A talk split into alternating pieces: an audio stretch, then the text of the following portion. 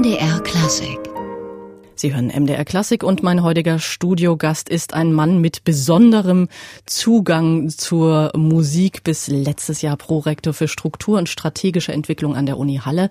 Das ist aber natürlich nicht das Fachgebiet, das ist nämlich sicher um einiges spannender. Herzlich willkommen, Professor Wolfgang Auhagen, hier bei MDR Klassik. Guten Morgen, Frau Schwarzer.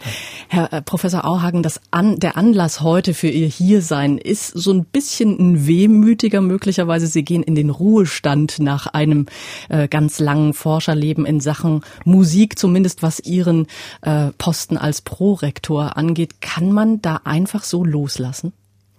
Nein, das kann man sicherlich nicht. Und es ist auch ein gleitender Übergang. Zunächst mal setze ich mit der Lehre aus. Ich kann Lehrveranstaltungen geben, habe aber keine Lehrverpflichtung mehr.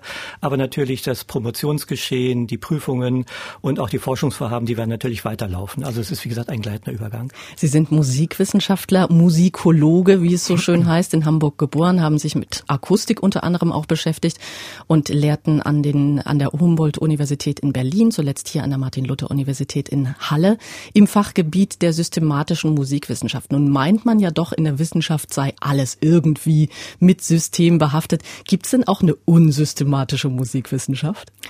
Nein, die gibt es nicht. Also der Begriff stammt von Guido Adler.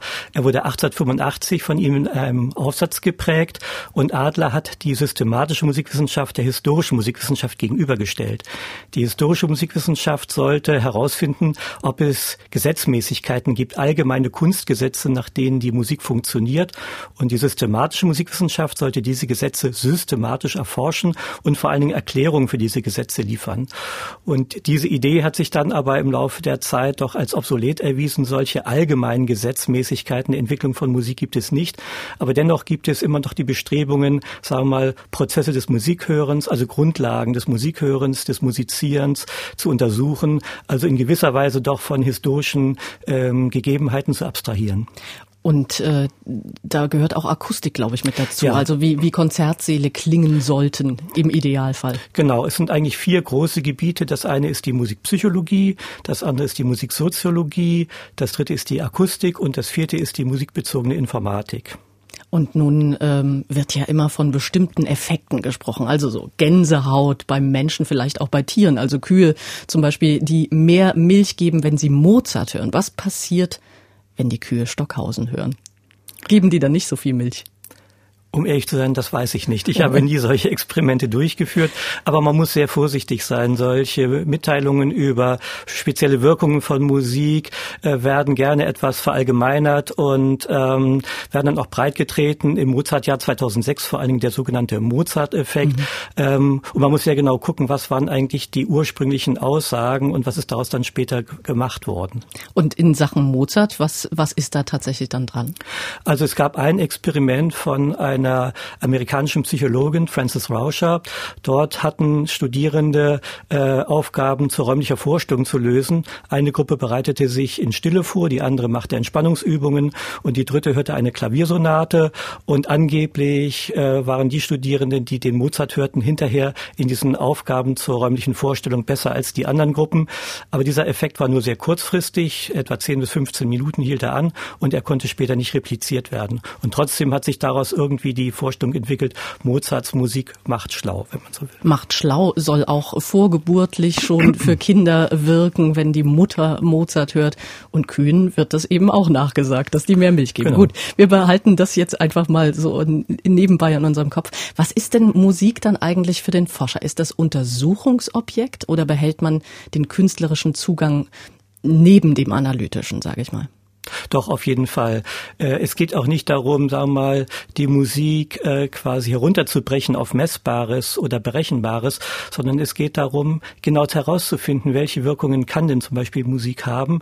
Denn wenn wir das genau wissen, wie Musik im Gehirn verarbeitet wird, kann zum Beispiel Musik auch eingesetzt werden zur Rehabilitation von Patienten nach Schlaganfall oder für andere äh, Bereiche. Also es gibt einen praktischen Anwendungsbereich, wo man solche Erkenntnisse über die Musik Wahrnehmung nutzen kann. Es gibt aber natürlich auch schon die Frage, wie hat sich denn Musik entwickelt und nach welchen Gesetzmäßigkeiten, nicht im Sinne von Adler, sondern vielleicht eher in dem Sinne, äh, wie hat die Wahrnehmung, äh, die menschliche Wahrnehmung eigentlich die Musik beeinflusst. Denn es gibt ja immer ein Wechselspiel zwischen Musikmachenden und Musikhörern und dieses Wechselspiel ähm, sollte man bei der Betrachtung von Musikgeschichte irgendwie nicht aus dem Auge verlieren. Mhm. Herr Professor Auhagen, Sie haben sich Musik gewünscht für diese Stunde, aber nicht irgendwelche, sondern solche mit heilsamen Kräften. Chopin, was kann der heilen? Also zunächst mal ähm, ist das eine Etüde, ähm, die überhaupt nicht in irgendeinem Wirkungskontext äh, komponiert wurde. Es geht eigentlich um Oktavübungen. Aber dieses Stück taucht auf in einer CD-Reihe, die musikalische Hausapotheke. Und sie soll gegen Liebeskummer helfen.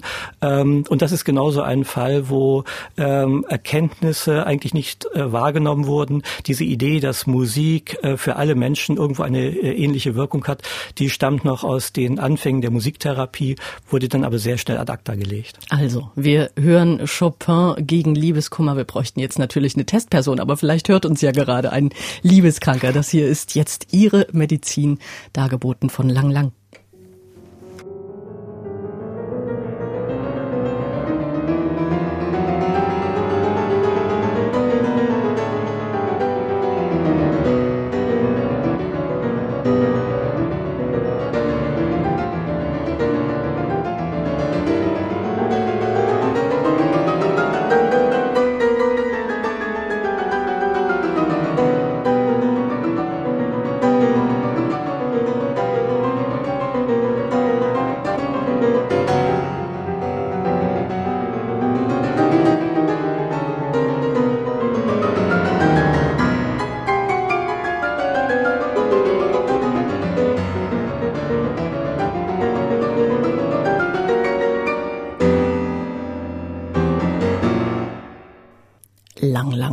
Spielt Chopin die Etüde H-Moll Opus 25 Nummer 10 und wir haben erfahren von Professor Wolfgang Auhagen, unserem heutigen Studiogast, diese Etüde kann gegen Liebes, Liebeskummer helfen, Herr Auhagen. Nur die oder könnten das auch andere sein von Chopin? Ja, das ist ja genau das Problem, diese starke Verallgemeinerung.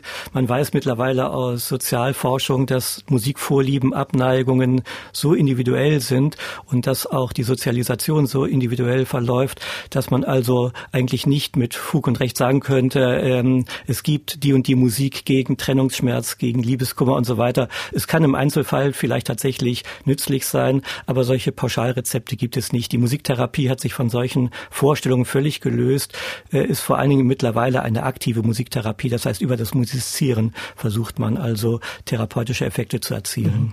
Zumal ja nun auch nicht alle Menschen klassikaffin sind und Klassik genau. hören. Bedient die systematische Musikwissenschaftlich, äh, Musikwissenschaft eigentlich alle Genres oder bezieht sich die Untersuchung tatsächlich nur auf die Klassik? Nein, keinesfalls. Also gerade die musikalische Sozialisation von Jugendlichen ist ja ganz stark geprägt durch die Popmusik und durch die Rockmusik und insofern geht es eigentlich über, um alle Musik. Musik äh, die Menschen wahrnehmen, die, die äh, gespielt wird, um herauszufinden, eben wie sich bestimmte Vorlieben entwickeln, Abneigungen entwickeln. Ähm, was ich am Anfang gesagt habe, also die äh, Prozesse des Musizierens und Musikhörens in all ihren Ausprägungen. Das ist eigentlich das, was die systematische Musikwissenschaft befasst, mhm. äh, sich be damit beschäftigt. Das würde bedeuten, möglicherweise ist ein äh, Kind, was schon mit äh, Hardrock sozialisiert wurde, dann später auch dazu in der Lage sein, Liebeskummer damit irgendwie äh, zu überbrücken. Aber nun muss man ja mal sagen, Hardrock, so viel ich weiß, ist für ungeborene Babys tatsächlich nicht so unbedingt empfehlenswert, sondern eben Mozart. Wir hatten schon über die Psychologin Frances Rauscher äh, gesprochen, die diesen Mozart-Effekt nachgewiesen hat. Das war nicht die einzige, die damit gearbeitet hat, ne? Also ähm, ihr Experiment wurde in Nature veröffentlicht, einer sehr renommierten Zeitschrift und hat von daher eine große Breitenwirkung gehabt. Aber ich hatte vorhin schon angedeutet, das Ganze ist dann sehr stark verallgemeinert worden. Es gibt einen Amerikaner, Don Campbell, der hat sich dann den Einsatz von Musik Mozarts in Krankenhäusern äh, patentieren lassen. Äh, er hat eine Homepage, wo man sich entsprechende CDs bestellen kann. Ähm, also da zeigt sich, dass eben aus einem ganz kleinen Experiment Experiment mit Ergebnissen, die auch nicht unbedingt ganz stabil waren, plötzlich etwas sehr stark verallgemeinert wurde. Und ich denke, die Aufgabe der Musikwissenschaft ist es auch, genau solchen Mythen entgegenzuwirken und äh, doch zu zeigen, wo sind Grenzen der Wirksamkeit von Musik und äh, was kann man wirklich verallgemeinern. Weiß man denn eigentlich, wie das ausgegangen ist? Also greifen äh, oder haben viele, viele Kliniken darauf zugegriffen, auf diese Homepage? Ähm, oder war der einfach genau und hat, hat eine Nische für sich gefunden, hat gesagt, jetzt Mozart braucht keine äh, Tantiemen mehr, den krall ich mir jetzt. Also die Homepage existiert seit über zehn Jahren und von daher denke ich, dass sie erfolgreich ist. Mhm. Herr Auhagen, äh, Sie beschäftigen sich ja in Ihrer Wissenschaft auch mit den gesellschaftlichen Auswirkungen von Musik. Gerade heute wird ja immer wieder betont, wie universell, wie brückenbauend die Musiksprache ist. Was sagt denn der Wissenschaftler dazu? Ähm, ja, auch das sollte man einschränken.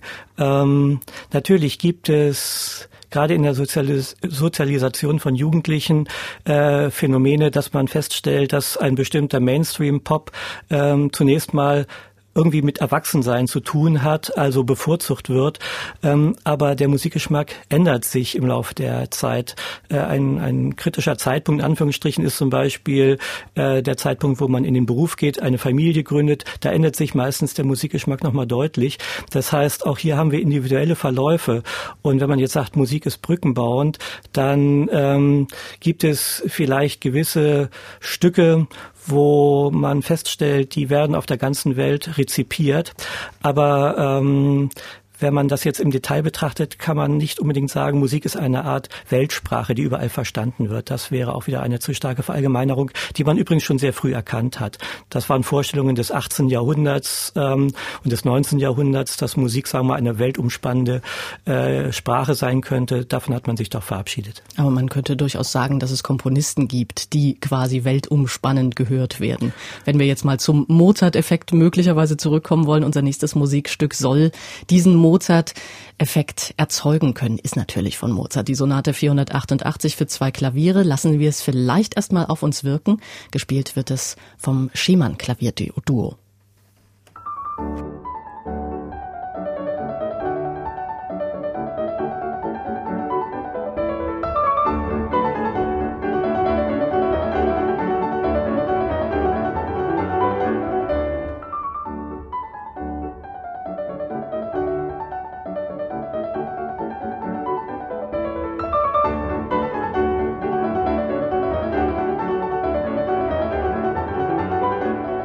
Das Schemann Klavierduo spielte aus Mozarts Sonate für zwei Klaviere und das Ganze war ja ein kleines Experiment mit unserem heutigen Studiogast, Professor Wolfgang Auhagen, langjähriger Professor für systematische Musikwissenschaft hier in Halle. Herr Professor Auhagen, was war denn jetzt tatsächlich da der Mozart-Effekt, den wir erleben konnten? Also man hätte es prüfen müssen. Wie gesagt, der ursprüngliche Mozart-Effekt sollte sich darin niederschlagen, dass man jetzt eine Aufgabe zur räumlichen Vorstellung besser lösen kann. Also beispielsweise bekommen Sie ein Papier, was gefaltet wird, das dann beschnitten wird und Sie sollen dann prognostizieren, wie dieses Papier dann aussehen wird, wenn man es wieder auseinanderfaltet. Das war diese Aufgabe, eine der Aufgaben. Und wenn man das also jetzt besser lösen würde nach dem Anhören von Mozarts Musik, als äh, wenn man das mit anderer Musik machen würde, dann wäre das der der eigentliche Mozart-Effekt. Also könnte man es ein bisschen runterbrechen, diesen eigentlichen Mozart-Effekt zu, man hat möglicherweise eine bessere Konzentrationsfähigkeit über einen kurzen Zeitraum. Genau. So ist es. Die äh, systematische Musikwissenschaft beschäftigt sich ja eben nicht mit dem Blick in die Musik- und Kulturgeschichte. Würden Sie sagen, Sie sind eher dran an den Naturwissenschaften? Medizin hatten wir schon erwähnt. Physik ist da, glaube ich, auch wichtig. Schwingungen, sowas oder überschneidet sich da schon was? Also das überschneidet sich. Natürlich sind die naturwissenschaftlichen Untersuchungsmethoden, Experimente, Messungen ein wichtiges Hilfsmittel, aber Musik ist ja ein historisch gewachsenes Produkt, so dass man also auch diese geschichtliche Entwicklung nie aus dem Blick verlieren darf. Ähm, und das überschneidet sich tatsächlich. Also auch systematische Musikwissenschaft schaut in die Geschichte von Musik. Mhm. Seit Einstein wissen wir ja, Zeit ist keine feste Größe, sondern relativ. In der Musik sicher ganz besonders. Welche Rolle spielt Zeit? Also zum Beispiel, wie lang ein Stück dauert? Also Zeit ist ein ganz entscheidender Faktor für die Musik. Ähm, man merkt das daran, dass man schon sehr früh begonnen hat, schon im 17. Jahrhundert Versuche unternommen hat, das Tempo einer Komposition, das Aufführungstempo äh, möglichst präzise zu bestimmen. Damals hatte man gerade die Pendelgesetze äh, erforscht und hat also jetzt versucht, zum Beispiel das Tempo von Musik mithilfe von einem Pendel dann angeben zu können, damit eine Komposition auch in Bereichen aufgeführt werden kann, nach dem Wunsch des Komponisten, äh, wo eine bestimmte Aufführungstradition nicht gegeben ist. Und ähm, die Dauer eines Musikstücks richtet sich natürlich nach dessen Aufführungsgeschwindigkeit. Äh, generell kann man sagen, dass wenn man Musik hört, die Zeit tatsächlich anders verläuft. Äh, generell stellt man eine Verkürzung fest. Das heißt, wenn Menschen rückblickend gebeten werden, die Dauer äh, zu schätzen, die nach einem bestimmten Zeitpunkt äh, vergangen ist, dann ist diese Dauer verkürzt, wenn sie Musik hören. Mhm. Kann man sich vorstellen. Also äh, habe ich lebhaft auch schon in Erinnerung, dass ich dann auf die Uhr geguckt habe und gedacht habe, ach, guck an. Nun ist ja die Länge eines Stücks abhängig von der Art der Interpretation, ganz sicher auch, also einem individuellen Verständnis von Musik. Glenn Gould hat in seinen späten Jahren Bach fast doppelt so langsam gespielt wie früher und bei unterschiedlichen Interpreten ist das ja ganz ähnlich. Herr Auhagen, welche Rolle spielt Tempo in der Musik? Gibt sowas wie das richtige Tempo? Also von Seiten der Komponisten aus gibt es sicherlich das richtige Tempo oder zumindest einen richtigen Tempobereich. Deshalb waren viele Komponisten bemüht, eben ihre Werke mit äh, Tempoangaben zu versehen. Man hat sich längere Zeit dann mit äh, bestimmten Begriffen äh, beholfen, zum Beispiel mit Begriffen wie Allegro oder Grave. Das sind eigentlich eher Charakterisierungen, heiter oder schwer, aber sie wurden dann auch im Sinne von Tempoangaben ähm, gesehen. Ähm, das Pendel, was ich kurz erwähnt habe, konnte sich deshalb nicht durchsetzen, weil es unhandlich ist. Äh, es, es wird sehr lang, also gerade bei langsamen Tempi. Ein Sekundenpendel ist zum Beispiel schon ein Meter lang. Insofern war das eigentlich nichts für die Praxis. Trotzdem haben wir einige Angaben mit Pendeln, aber der Durchbruch kam dann letztlich durch die Patentierung des Metronoms durch Johann Nepomuk Melzel 1815 und Beethoven hat zum Beispiel nachträglich alle seine Symphonien mit Metronomangaben versehen, was zeigt, dass ihm daran sehr gelegen war, dass also das Tempo, was er sich vorstellte, auch später gespielt wird. Der war sehr ordentlich. Ich äh, denke da im Gegenteil an Bruckner, Presto, aber nicht zu schnell. Da ja. konnte man sich dann aussuchen, was, was er gemeint hat. Ne? Das ist richtig. Es gab andere Komponisten, auch Johannes Brahms, die sehr skeptisch waren, weil sie eben meinten, das richtige Tempo richtet sich nach ganz vielen Dingen, zum Beispiel nach der Größe des Raumes, nach der Aufführungssituation. Also sie wollten eher äh, eine Anpassung des jeweiligen Tempos an bestimmte Gegebenheiten. Allerdings muss man sagen, wurden diese Metronomangaben auch in der damaligen Zeit nie so strikt gesehen. Man ging natürlich schon davon aus, wenn man ein größeres Orchester vor sich hatte oder einen halligeren Raum, dass man dann das Tempo auch ein bisschen modifizierte. Aber es sollte schon, sagen wir mal, die, die Grundidee, die Grundkonzeption verdeutlichen. Mhm. Ich denke da auch äh, mit Schrecken an den langen Nachhall von äh, großen Kirchen. Dresdner Frauenkirche hat auch äh, schön, ich glaube, sechs, sieben Sekunden, wenn nicht nach äh, noch mehr Nachhall. Da hat man schon zu tun mit einem sehr langsamen Stück. Ja. Ich habe mal was ähm, von diesen ähm, von dieser Idee gehört von Dirigenten, die die sagen, dass in der Integer Valor, also die, dieser mhm. Grundschlag, der an das menschliche Herz quasi an den normalen menschlichen Puls angepasst ist, das wäre im Grunde seit der Gregorianik das, was man eigentlich als ausführender Musiker immer nutzen sollte. Ja, der Pulsschlag spielte eine Rolle. Er taucht recht früh in den theoretischen Arbeiten auf. Ein ganz bekannter Autor ist der Flötist Johann Joachim Quanz. Der hat in seiner Flötenlehre ganz ausführlich die musikalischen Tempobezeichnungen Allegro und so weiter mit äh, Pulsangaben versehen und äh, erläutert. Ähm, bei ihm ist der Ausgangspunkt 80. Also 80 halbe Noten oder 80 Viertelnoten, 80 Achtelnoten. Das ist für ihn so das Raster, ähm, nach dem man sich richten sollte. Es gab andere Autoren, die die Schrittgeschwindigkeit des Menschen genommen haben. Dann kommt man auf etwa 60, 120, 160. Ähm, Also es gab unterschiedliche Bezugswerte, die aber, äh, wie gesagt, ähm, sich nicht durchgesetzt haben, mhm. sondern irgendwann äh, dominierte dann letztlich doch die Metronomangabe. Mhm. Und Sie haben jetzt gerade gesagt, Beethoven war da einer, der sehr akribisch drauf geachtet hat. Wenn man jetzt schaut, wie Beethoven tatsächlich gespielt wird, also wie schnell, wie langsam, ist man da nicht automatisch wieder in der historischen Musikwissenschaft, sucht nach Zeugnissen, wie es Beethoven eben äh, tatsächlich wollte oder wie es Zeitzeugen erlebt haben? Oder gibt es da noch andere Kriterien, wie man systematisch orientiert das Ganze anlegen sollte, könnte?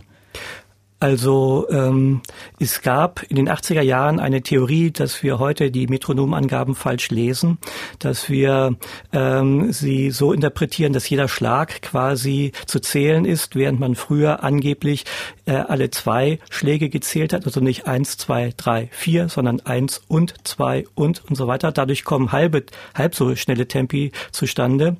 Und hier mischt sich wieder historische Forschung mit äh, experimenteller Forschung. Man kann erstmal schauen, gibt es Aufführungsdauern aus der damaligen Zeit, die uns Hinweise geben, wie schnell das Tempo gewesen sein könnte. Und man kann ähm, heutigen Hörern Stücke vorspielen und sie bitten, diese Stücke auf ein Tempo einzuregeln, was ihnen als sehr gut äh, vorkommt. Das kann man mehrfach machen, dass eine gewisse Stabilität dann sich einstellt und man kann diese Werte dann mit Tempoangaben aus dem frühen 18, äh, 19. Jahrhundert ver äh, vergleichen und sehen, unterscheiden die sich nun kategorial, also hat sich unser Tempoempfinden völlig geändert oder sind es bei bestimmten Komponisten Unterschiede und sind die auch vielleicht nicht systematisch? Wird heute einiges vielleicht schneller gewünscht, was früher langsamer gespielt wurde, aber auch umgekehrt? Also wenn wir jetzt mal davon ausgehen, dass das äh, in den 80er Jahren diese Eins- und Geschichte, also alles äh, mhm. halb so schnell äh, gespielt wurde und das heute wesentlich schneller gespielt wird, dann wollen wir erstmal eine Aufnahme von 1987 hören. Und zwar hören wir Beethoven mit dem Kammerorchester Sinfonia unter Dirk Vermeulen.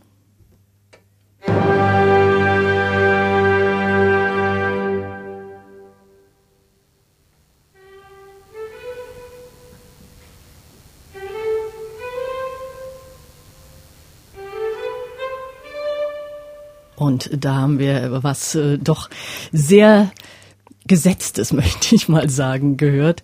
Ähm, wir waren gerade bei der Rolle, äh, die die Zeit spielt psychologisch beim Musikhören. Da kommt man nicht um die Historie rum. Unsere Zeit heute ist eben einfach viel schneller als vor 150 Jahren.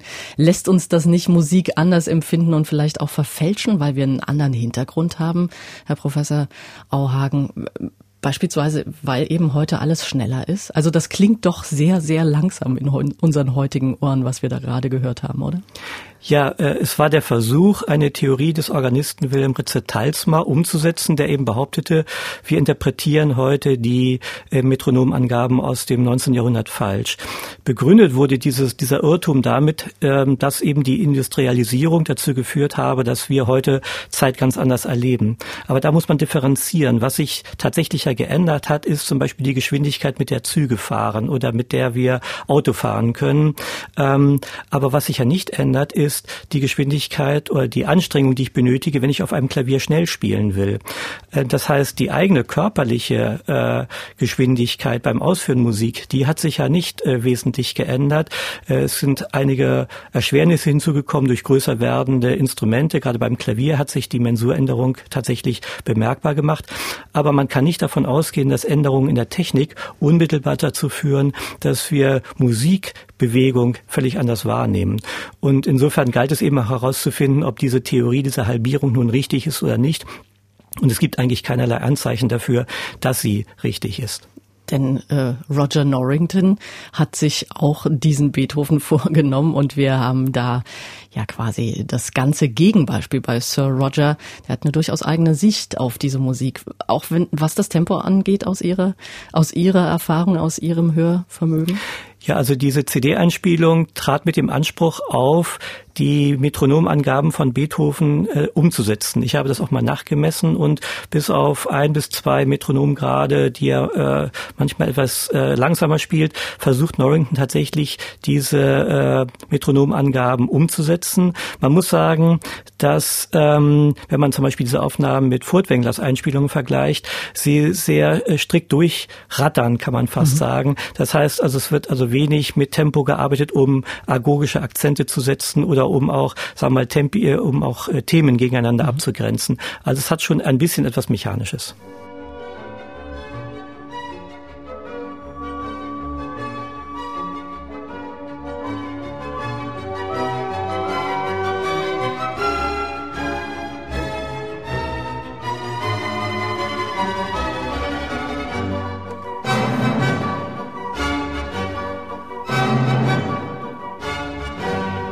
Sir Roger Norrington dirigiert Beethoven das Finale aus der Sinfonie Nummer 1. Wir sind heute hier bei MDR Klassik im Gespräch mit dem Musikwissenschaftler Wolfgang Auhagen, scheidender Professor für systematische Musikwissenschaft an der Uni Halle. Und wir sprachen gerade über den Faktor Zeit in der Musik. Wie war der jetzt hier bei Norrington gerade aus Ihrer Sicht gewählt? Er war äh, nach, wortwörtlich nach den Angaben von Ludwig van Beethoven gewählt und äh, man merkt, dass ähm, dieses Tempo sehr hoch uns heute erscheint, weil wir in einer Aufführungstradition eigentlich stehen, die eher die Tempi etwas langsamer genommen hat. Und Norrington äh, trat damals, wie gesagt, mit dem Anspruch auf, die Tempi so zu nehmen, wie sie notiert waren von Beethoven. Ähm, die historisch informierte Aufführungspraxis ist aber in vielen Bereichen zu dem Ergebnis gekommen, dass Aufführungstraditionen des 19. Jahrhunderts ursprünglich intendierte Tempi eher verlangsamt haben.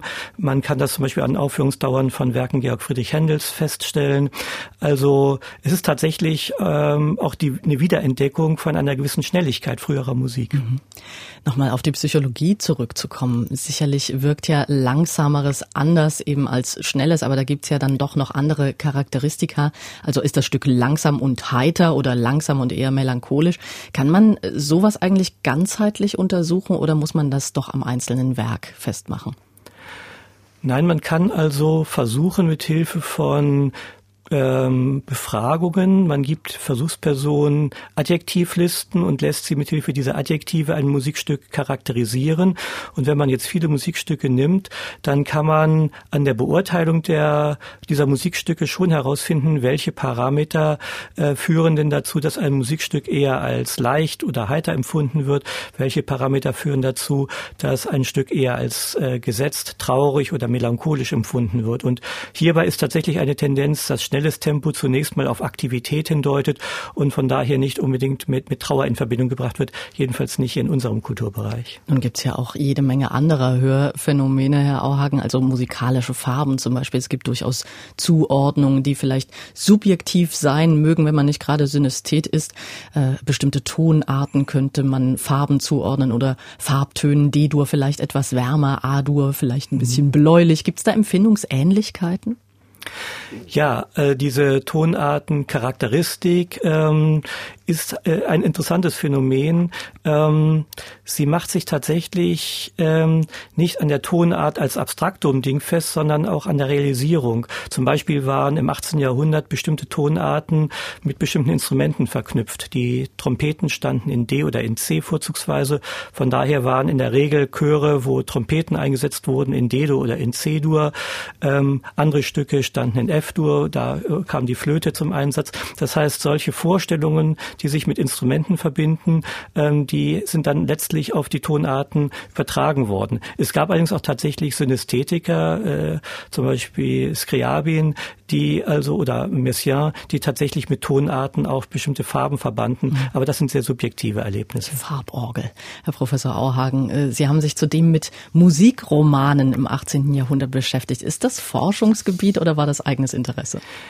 Das war eigenes Interesse. Ich muss sagen, dass ich damals eher per Zufall einen Roman von Johann Kuhnau gelesen habe. Das war der Vorgänger von Johann Sebastian Bach im Thomas-Kantorat äh, oder in der, äh, auch an der Orgel. Er hat, war zunächst Organist an der Thomaskirche.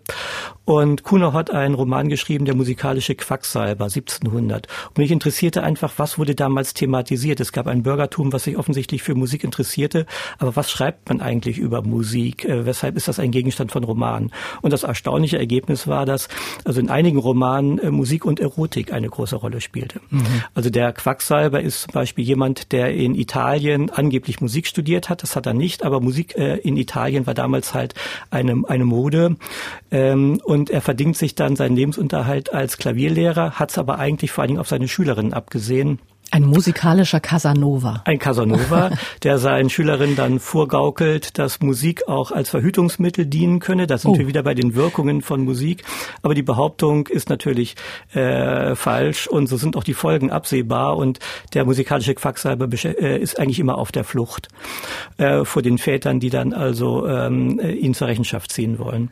Und auch in anderen Romanen spielt also gerade diese Spannung zwischen Musiktheorie, Musik und äh, als als eher theoretischem Gegenstand und der erotischen Wirkung schon eine, eine Rolle. So auch bei Wilhelm Heinze in dem Roman Hildegard von Hohenthal. Und das fand ich irgendwie sehr spannend weil man damit zunächst mal nicht rechnet, dass also solche Verbindungen in dieser frühen Literatur hergestellt werden. Musik als Verhütungsmittel. Gut, also das ist ein weites Thema, Herr Professor Auhagen, da müssen wir separat nochmal drüber sprechen. Dann gibt's ja noch das große Gebiet der musikalischen Ethnien. Also wie klingt Musik in anderen kulturellen Kontexten? Wie wichtig ist sowas für das Verständnis der eigenen vertrauten Musik? Das ist sehr wichtig. Ähm, es hat letztlich auch die Kenntnis von solcher Musik hat letztlich auch dazu geführt, dass man diese Idee von solchen allgemeinen Kunstgesetzen, die ich am Anfang erwähnte, hat fallen lassen. Äh, es gab äh, schon im frühen 20. Äh, Jahrhundert Schallarchive. es waren Edison-Phonographenaufnahmen. Eins der frühen Archive ist in Berlin, das Phonographenarchiv, jetzt im Ethnologischen Museum. Ein anderes Archiv ist in Wien. Und dort hat man sehr viele Aufnahmen aus äh, aller Welt gesammelt. Äh, Berlin hat mittlerweile etwa 150.000 Aufnahmen. Und wenn man äh, da die Musik miteinander vergleicht, stellt man fest, diese, äh, dass es eine unglaubliche Vielfalt gibt, dass nicht alle Musik harmoniebasiert ist, dafür aber meinetwegen eine hohe rhythmische Komplexität hat. Und das hat auch die frühe Musikethnologie erkannt. Ähm, das war damals nicht selbstverständlich. Man ging eigentlich von einer äh, von einer ähm, Dominierung der, der westlichen Musik aus. Und hier lernte man nun erstmal Musik kennen, die ganz anders funktionierte, die aber eben auch in vielen Kulturen verbreitet war. Mhm. Das ist ja nun ein wirklich großes Feld, das im wahrsten Sinne des Wortes äh, den ganzen Erdkreis ja. umspannen kann. Stichwort systematische Musikwissenschaft nochmal. Wie, wie bringt man denn in diese Vielzahl von Forschungsmöglichkeiten nun tatsächlich Systematik rein? Ähm, indem man zunächst mal ähm, bestimmte Fragestellungen sich vornimmt und, und untersucht, also zum Beispiel die Frage nach Geschwindigkeit in der Musik, nach Zeiterleben, aber auch nach Strategien, wie ein Hörer überhaupt die Musik beim Hören konstruiert. Denn wir haben zunächst mal nichts anderes als einen Wust an Schallwellen, die auf uns eintreffen, auf das Gehör. Und äh, hier eine Ordnung reinzubringen, ist zunächst mal eine Gehirnleistung. Und äh, solche Fragen wie verarbeitet ein Hörer Musik, welche Strategien wendet er an, um die Struktur zu erkennen, das sind Fragen, die man auf ganz unterschiedliche Musik anwenden kann. Mhm. Bei uns im MDR Klassikgespräch heute der Musikwissenschaftler Professor Wolfgang Auhagen. Herr Auhagen, zum Schluss reißen wir mal noch ein Thema an, das auch immer wieder zu großen Disputen geführt hat und wo auch die historische Musikwissenschaft gerne mitredet, die sogenannte Tonartencharakteristika. Da geht es um das Thema Stimmungen.